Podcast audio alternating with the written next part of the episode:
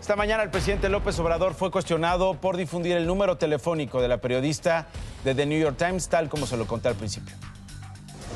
Ustedes se sienten bordados a mano como una casta divina, privilegiada. Ustedes pueden calumniar impunemente, como lo han hecho con nosotros, como lo dimos a conocer ayer. Y no los puede uno tocar, ni con el pétalo de una rosa. Más noticias. Damnificados por el paso del huracán Otis en Acapulco Guerrero bloquearon avenidas principales del puerto para exigir al gobierno federal un nuevo censo de afectados y entrega de apoyos de reconstrucción. Grupos antimotines y elementos de la Guardia Nacional retiraron a los inconformes. La Suprema Corte de Justicia de la Nación designó a José Alfonso Montalvo Martínez como nuevo integrante del Consejo de la Judicatura Federal. El magistrado ocupará el cargo a partir del 24 de febrero y hasta el 2029.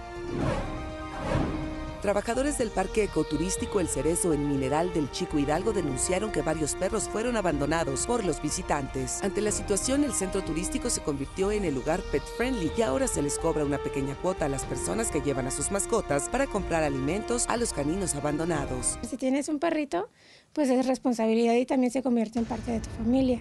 Y venir a abandonarlo en un lugar pues significa que va a sufrir. Joe Biden se reunió en San Francisco con la viuda y la hija del fallecido opositor ruso Alexei Navalny. La Casa Blanca informó en un comunicado que durante el encuentro Biden expresó sus condolencias a los familiares y su admiración por el extraordinario valor de Navalny.